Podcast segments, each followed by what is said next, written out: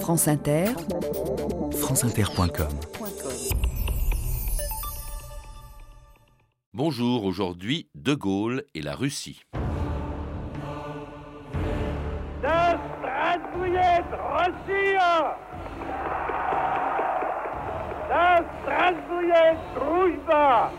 Russie, Russie, Russie.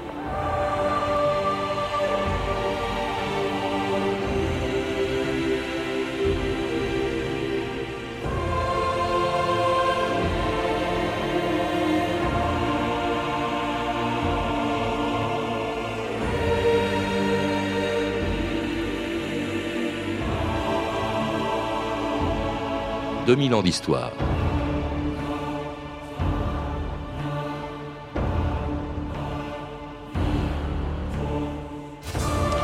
Le 20 juin 1966, à Moscou, le général de Gaulle commençait en URSS un voyage officiel de 10 jours dans un pays qu'il n'a jamais appelé autrement que la Russie.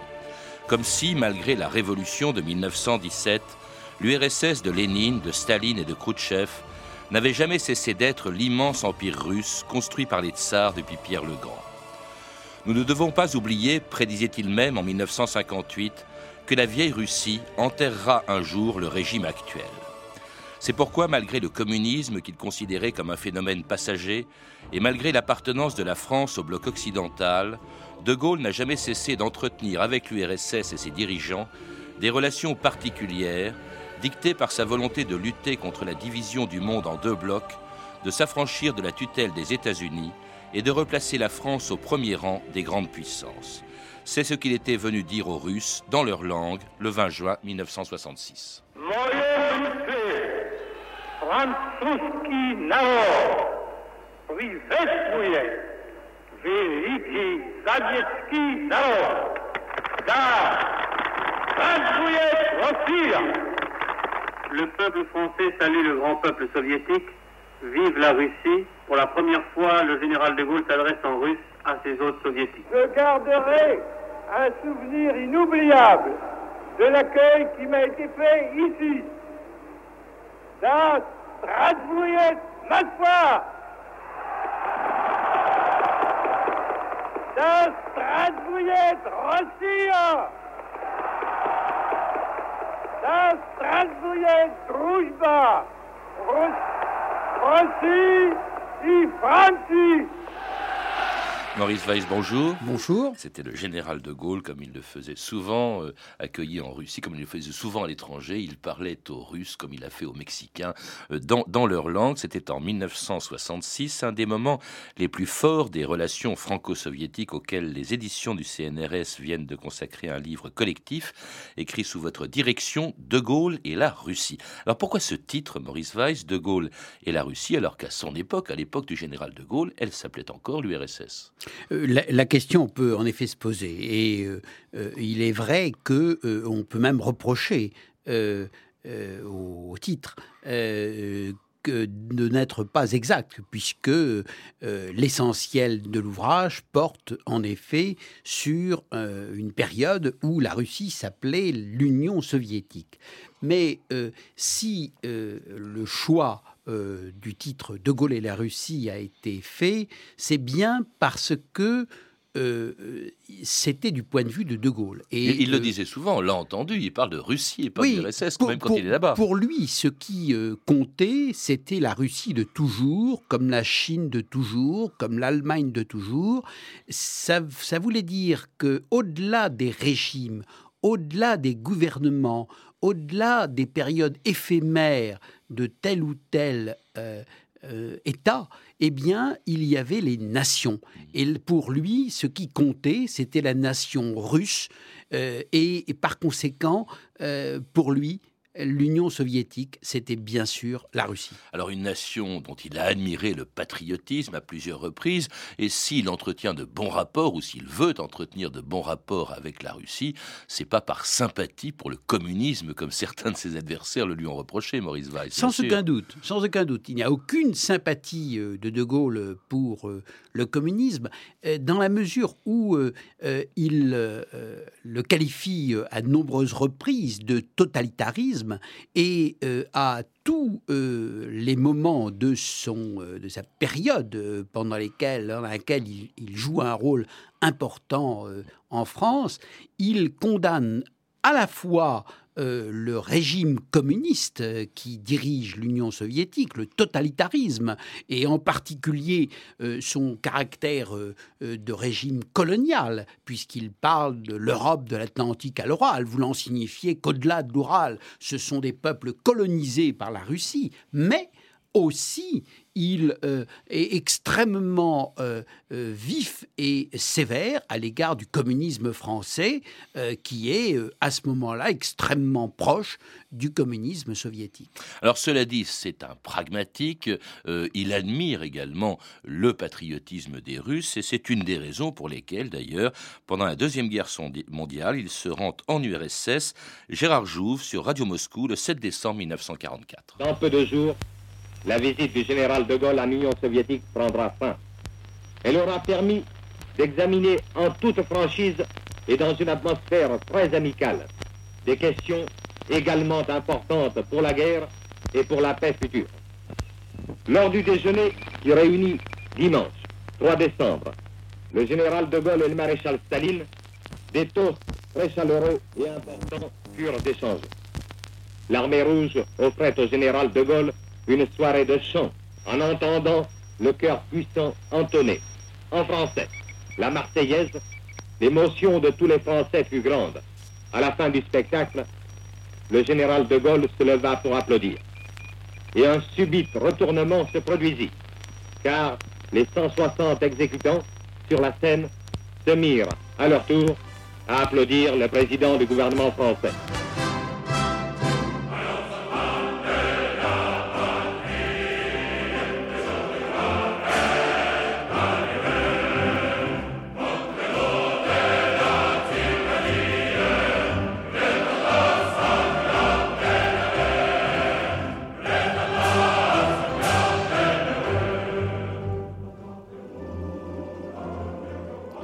Et c'était la Marseillaise en français par les chœurs de l'armée rouge qui étaient présents, l'a entendu Maurice Weiss à Moscou quand De Gaulle s'y est rendu en 1944.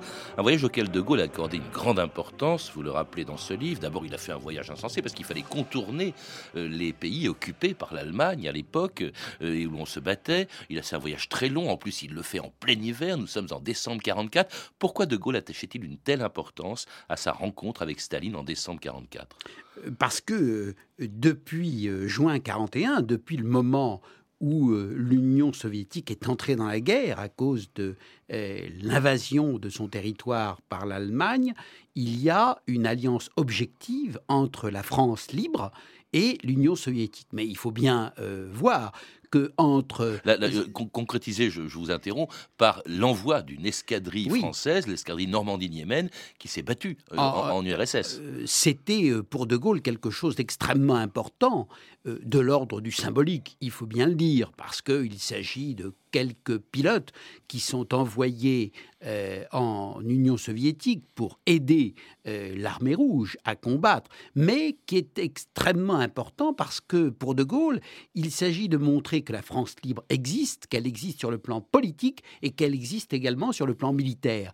Alors, euh, dans la, configuration diplomatique de cette période de la guerre, il est certain que le voyage à Moscou est très important parce que de Gaulle veut faire de l'Union soviétique son allié privilégié comme contrepoids au poids trop important des États-Unis et de la Grande-Bretagne. Il s'agit tout simplement d'une politique de euh, d'équilibre entre d'un côté les anglo-américains qui euh, sont en France puisque la France a été libérée grâce à eux et d'un autre côté l'Union soviétique qui est l'autre grand allié. Il s'agit aussi d'être reconnu, que la France libre soit reconnue par l'URSS, ce que les, Anglais ou les Américains même ont mis beaucoup de temps à, faire, Maurice Weiss. Alors, cette, cette alliance se conclut par une espèce de pacte. Euh, de Gaulle fait une grosse concession quand même qu'on lui a beaucoup reproché. Il a reconnu à la demande de Staline le régime communiste que l'URSS mettait en place en Pologne après sa libération. Oui, ce n'est pas exactement cela et les interprétations continuent à, diverger de ce point de vue-là.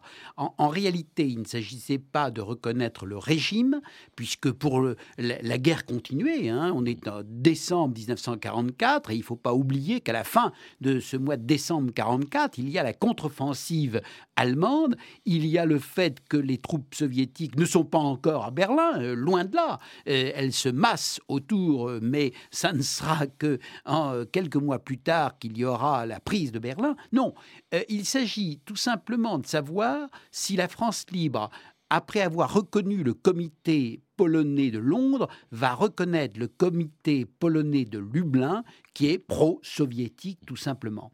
Et les interprétations euh, continuent à diverger. C'est pourquoi dans cet ouvrage, nous avons tenu à faire apparaître à la fois le, la relation euh, euh, d'un des proches du général de Gaulle, Étienne Burin-Desrosiers, et de l'autre côté, la relation de Jean Laloy. Alors, ce qui se passe, c'est qu'après la guerre, de Gaulle, après la libération de la France, après la victoire alliée, de Gaulle quitte le pouvoir en 1946, et là, quand même, il se montre plus sévère vis-à-vis de la Russie. Euh, en 1947, c'est vrai qu'on est au début de la guerre froide, il évoque le danger que représente l'armée rouge à deux étapes du Tour de France, c'est-à-dire de nos frontières, euh, disait-il, Maurice Weiss. Il approuve l'Alliance Atlantique. Euh, et ça, cette attitude, d'ailleurs, elle va se poursuivre après son retour au pouvoir en 1958, lorsque se pose un problème grave qui est le problème de Berlin. Les soviétiques veulent modifier le statut de Berlin, demandent aux alliés occidentaux d'évacuer la ville. Euh, les Anglais et les Américains ont un peu peur et De Gaulle leur dit mais non, il faut tenir, il faut pas modifier, il faut pas céder devant la pression soviétique. Il est un allié très fidèle à ce moment-là encore oui, oui, oui, sans aucun doute, euh, entre 1958 et 1962, la fermeté du général de Gaulle euh, tient à euh, conforter les positions occidentales, que ce soit à Berlin, où les soviétiques déclenchent une crise pour, au fond, faire reconnaître le régime de l'Allemagne de l'Est par les Occidentaux, euh, que ce soit euh, lors de la crise de Cuba, où la France n'est pas directement concernée, mais où De Gaulle apporte son soutien et euh, manifeste sa solidarité à l'égard des États-Unis. Alors ça, c'est plus tard pour Cuba, on y reviendra, mais par exemple, quand il y a cette affaire de Berlin, le statut de Berlin, l'ambassadeur du RSS en France, M. Vinogradov, va voir le général De Gaulle, leur dit, mais monsieur, mon général, monsieur le président, vous savez, c'est très dangereux, on pourrait faire la guerre, et De Gaulle lui répond comme ça, tout De Gaulle, il dit, bah, écoutez, monsieur l'ambassadeur, s'il y a la guerre, nous mourrons tous ensemble. Enfin bref, cette année les fidèles des États-Unis, de l'Alliance Atlantique, ce qui ne l'empêche pas, deux ans plus tard, de recevoir en France le numéro un soviétique, Maurice Hutin et Paul-Louis Mignon, à Orly, le 23 mars 1960. L'avion du président Khrouchtchev se présente à nous. Il est à 200 mètres de nous. C'est un avion blanc. Monsieur le Président, vous venez de la part d'un grand pays que la France a rencontré presque à chaque période de son histoire et disposé à vous entretenir avec nous des affaires qui concernent la Russie et la France et par là même des problèmes du monde. Господин президент, я рад встретиться с президентом Франции генералом де Голлем je suis heureux de rencontrer le président de la République française, le général de Gaulle, que les soviétiques respectent en tant qu'un grand patriote de la France. Le général de Gaulle, en effet, n'a pas courbé la tête devant les occupants. Il a fait preuve de courage dans la lutte pour l'indépendance de la France et j'espère que nos rencontres et entretiens avec le général de Gaulle contribueront à une meilleure compréhension entre nos deux pays. Soviétique.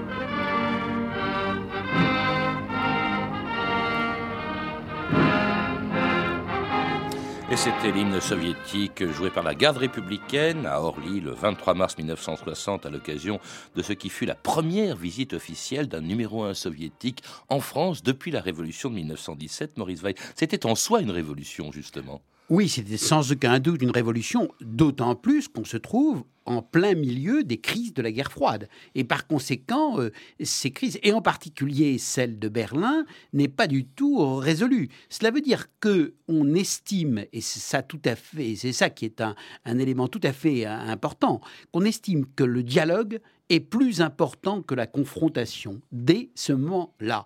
Et euh, les voyages se multiplient. Il y a le voyage de Khrouchtchev à, Paris et en France, mais euh, euh, Macmillan est allé à Moscou l'année précédente, mais Khrouchtchev est allé aux États-Unis. le général de Gaulle passe son temps à voyager à ce moment-là. C'est quand même un moment tout à fait exceptionnel où les chefs d'État et de gouvernement découvrent l'importance de la diplomatie au sommet et des relations Des relations difficiles entre euh, l'URSS et ses voisins occidentaux, euh, ses adversaires occidentaux. Euh, vous le rappelez, Maurice Weiss, deux mois après l'arrivée de Khrouchtchev à Paris, il y a l'affaire de cet avion espion américain U-2 qui est abattu sur l'URSS. Ça fait capoter une conférence internationale qui devait se tenir à Paris en mai 60.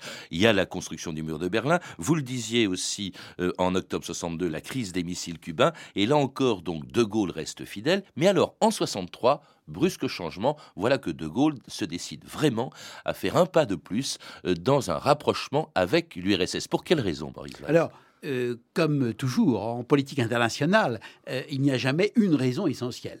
la première était sans aucun doute que pour De Gaulle, euh, le, euh, de bonnes relations avec l'Union soviétique, avec la Russie, étaient toujours euh, importantes pour la France. pour lui, c'est un impératif de la géographie et de la raison, l'alliance de revers. Mais ce qui compte aussi, c'est la fin de la guerre d'Algérie, euh, dans la mesure où l'Union soviétique avait été euh, fort hostile à la politique française en Algérie, et où par conséquent la fin de la guerre d'Algérie euh, étant accomplie, eh bien, il n'y a plus cette opposition entre la France et l'Union soviétique. Et puis, il y a les déceptions du général de Gaulle vis-à-vis de l'Europe, les, ces projets européens ont capoté en 1962, et pire encore, le euh, traité franco-allemand de l'Élysée en janvier 63 ne donne pas tous les fruits, toutes les roses que euh, ce traité aurait pu donner. Si bien que... Euh, traité d'ailleurs que les soviétiques déploraient, hein, parce qu'évidemment ils se méfient toujours de l'Allemagne. Ça a été un moment très dur dans les relations franco-soviétiques où les soviétiques ont fait clairement savoir qu'ils étaient contre le traité de l'Élysée. Mais au fond, comme les Allemands l'ont à la fois contourné et vidé de sa substance, pour le général de Gaulle, c'était la porte ouverte à une euh, possibilité d'ouverture supplémentaire de sa diplomatie. Et c'est clair qu'à partir de 1964, il y a euh, un nouveau tournant qui se fait pour des relations franco-soviétiques beaucoup plus développées. D'autant plus que du côté soviétique, on n'est pas mécontent d'encourager un partenaire, disons, difficile de l'Alliance Atlantique. Certes, De Gaulle y reste, mais il annonce bientôt euh, qu'il va quitter l'OTAN maintenant que la France a la bombe atomique, si bien que les soviétiques sont plutôt contents de recevoir De Gaulle triomphalement à Moscou en 1966. La signature au Kremlin des nouveaux accords franco-soviétiques marquait le terme politique d'un voyage dont la portée réelle reste le secret de l'avenir. Nous voulons marcher vers des buts communs, la détente, l'entente, la sécurité, et puis un jour l'union de l'Europe d'un bout à l'autre, dit le général de Gaulle à la réception finale du Kremlin. Le monde entier estime qu'une certaine période que l'on a appelée la période de la guerre froide doit être désormais terminée. Que l'équilibre qu'elle paraissait maintenue dans l'univers n'est que précaire, fallacieux et stérile, et que ce qui est nécessaire et conforme au désir profond de tous les peuples, c'est que la paix réelle soit établie. Or, c'est cette conviction qui est commune à vous et à nous qui détermine notre rapprochement. Dénoncer la guerre froide à Moscou en 1966, et cela 23 ans avant qu'elle se termine, c'était quand même sacrément audacieux, Maurice Weiss. Oui, euh, sans aucun doute. Euh, pour De Gaulle, euh, l'important, c'était le dialogue, c'était la coexistence pacifique, et bien plus que ça, cette idée de détente, entente, coopération. Alors la détente, on l'a vu qu'elle s'était euh, accomplie après les crises de Berlin et de Cuba. L'entente, il venait euh, la conclure avec les soviétiques et la coopération, c'était extrêmement important. Alors bien sûr, avant le départ du général de Gaulle du pouvoir au pouvoir en 1969, on ne verra pas tous les effets, tous les fruits de cette coopération. Mais cette coopération sera immense et multiforme, que ce soit sur le plan industriel, euh, que ce soit sur le plan spatial, que ce soit sur le plan de la télévision en couleur, tous les fruits euh, qui ont été ceux du voyage de 66 euh, ont été portés après, pendant les présidences de Georges Pompidou et de Valéry Giscard d'Estaing. C'est là que la coopération franco-soviétique s'épanouit. Alors on pouvait craindre qu'avec cette coopération, Maurice Weiss, par sa présence à Moscou en 1966, De Gaulle ne cautionne au fond bien qu'il s'en défende, bien qu'il soit contre cette politique des blocs, et notamment la présence de l'URSS, ou plutôt l'hégémonie soviétique euh, sur les pays de l'Est. Or, pas du tout. Lorsque, euh, après avoir justement été à Moscou, il se rend en Pologne ou encore en Roumanie en 1968, eh bien, c'est pour y tenir des propos qui pouvaient évidemment surprendre et même mécontenter ses alliés soviétiques. On écoute justement le général de Gaulle à Bucarest en mai 1968. On ne peut pas admettre pour des pays aussi chargés de raison et d'expérience que le sont ceux de notre continent, on ne peut pas admettre une situation dans laquelle beaucoup d'entre eux sont répartis entre deux blocs opposés, se plient à une direction politique, économique et militaire venant de l'extérieur et subissent en permanence la présence de troupes étrangères sur leur territoire. Non. Vous et nous, nous pensons que cela est contraire à la nature de l'Europe, qui, au long des siècles, a inlassablement tenté de se réunir et qui en voit aujourd'hui, plus clairement que jamais, l'occasion et l'obligation. Vous et nous, sans doute, pensons-nous ensemble que pour l'Europe, il n'y a plus d'idéologie ni d'hégémonie qui vaille en comparaison de la détente, de l'entente et de la coopération entre toutes les parties d'elles-mêmes. Alors ça, c'est extraordinaire, Maurice Weiss. Il est à Bucarest, en Roumanie, dans un pays satellite de l'URSS. Et qu'est-ce qu'il fait? Il incite les Roumains, comme il le fera un peu avec les Polonais, à se débarrasser de l'hégémonie soviétique, lui qui deux ans plus tôt était à Moscou. C'est quand même très très audacieux, cette politique. Oui, mais, propos qu'il tient. mais il faut tout de même nuancer. Euh, euh, d'abord, il est en Roumanie. Et la Roumanie a toujours été, euh, depuis ces dernières années, un allié un peu récalcitrant. En quelque sorte, c'était euh, mutatis mutandis ce qu'était la France au sein de l'Alliance Atlantique, un pays qui euh, était réticent à tout ce qui était un trop grand autoritarisme de Moscou. Oui, mais ce discours, il est entendu à Varsovie, il est entendu à Prague, il est entendu à Moscou surtout. On dit, mais qu'est-ce que c'est que ce type qui vient euh, déranger notre suprématie sur les pays de l'Est Oui, sans aucun doute, mais il est prononcé à Bucarest et ce n'est pas une coïncidence. En revanche, et ce qu'il faut bien remarquer et souligner, c'est que quelques hum, semaines, euh, mois plus tard, il y a le fameux coup de Prague euh, qui jette euh, une, un manteau sombre sur ces idées, ces espoirs que ce serait fini des blocs, des idéologies, des hégémonies. Et par conséquent, certes, il y a eu du côté du général de Gaulle un, une grande idée, mais il a fallu du temps pour que cette idée fasse son œuvre, fasse son chemin et euh, il ne l'a pas vu apparaître. Il était certain que la guerre froide se terminerait et que ça terminerait par la fin de l'Union soviétique, mais ça s'est passé après son départ du pouvoir et après son décès. Coup de Prague qu'il a condamné énergiquement en 68. Je rappelle que son voyage en Roumanie, à Bucarest, il le fait au moment où les étudiants contestent aussi sa politique en France, où il y a les crises de mai 68. C'est assez extraordinaire parce qu'on a l'impression au fond d'une grande ambition, mais qui n'a pas été couronnée de succès. Euh, euh, Maurice Weiss, au fond, c'est un échec, ce rapprochement euh, entre l'URSS, entre la Russie, comme il l'appelait, et la France, d'une certaine manière, même s'ils étaient, derrière tout ça, il y avait de grandes intentions. Tout dépend de la mesure des temps. Si on le voit sur le plan du court terme, certes, on peut parler d'un échec, d'un échec relatif d'ailleurs. Mais si on le remarque à l'échelle de plusieurs euh, années ou de plusieurs présidences, on constate combien la coopération franco-soviétique mmh. a été euh, fructueuse, a été importante. Et cela, c'est en grande partie grâce au voyage du général de Gaulle en 1966.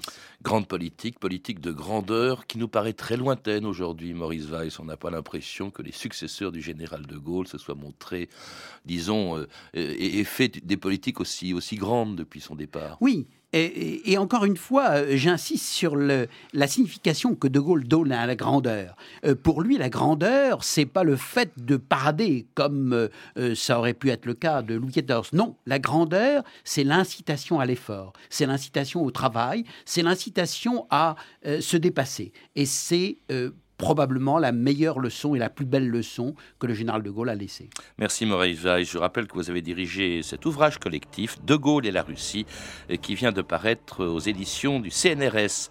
Vous avez également écrit Les relations internationales depuis 1945, un ouvrage réédité l'an dernier par Armand Collin, ainsi que La grandeur, justement, la politique étrangère du général de Gaulle, un livre que vous avez donc écrit chez Fayard en 1998. Vous avez pu entendre une archive pâtée de 1966 disponible en DVD chez Montparnasse Collection Le Journal de votre année. Toutes ces références sont disponibles par téléphone au 32 30, 34 centimes la minute ou sur franceinter.com. C'était 2000 ans d'histoire. Merci à Renan Mahé, Rémi Quincet, Claire Destacan, Claire Tesser et Amélie Briand le Jeune et à notre réalisatrice Anne Kobilac.